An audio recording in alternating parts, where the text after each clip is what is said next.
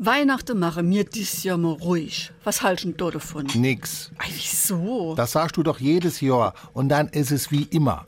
Weihnachten sind sie all bei uns, am ersten hocken wir bei meiner Schwester und am zweiten Mal bei deinem Bruder eingeladen. Oder umgekehrt. Ja, aber dies Jahr tät ich wirklich gern und nicht so viel mache. Heiligabend bei uns und die andere zwei Tage man ich kenner sie. Hör mal auf, ich kenne dich. Das gab doch sowieso nicht. Spätestens am dritten Advent ist unser Terminkalender für die Weihnachten wieder proppevoll. Nix da. Dies Jahr zieh ich das durch. Da kannst du Gift drauf holen. Warum wir so reden. Wie ma schwätze. Wenn man sich einer Sache wirklich ganz sicher ist, dann kommt die gerade gehörte Redewendung vom Gift ins Spiel.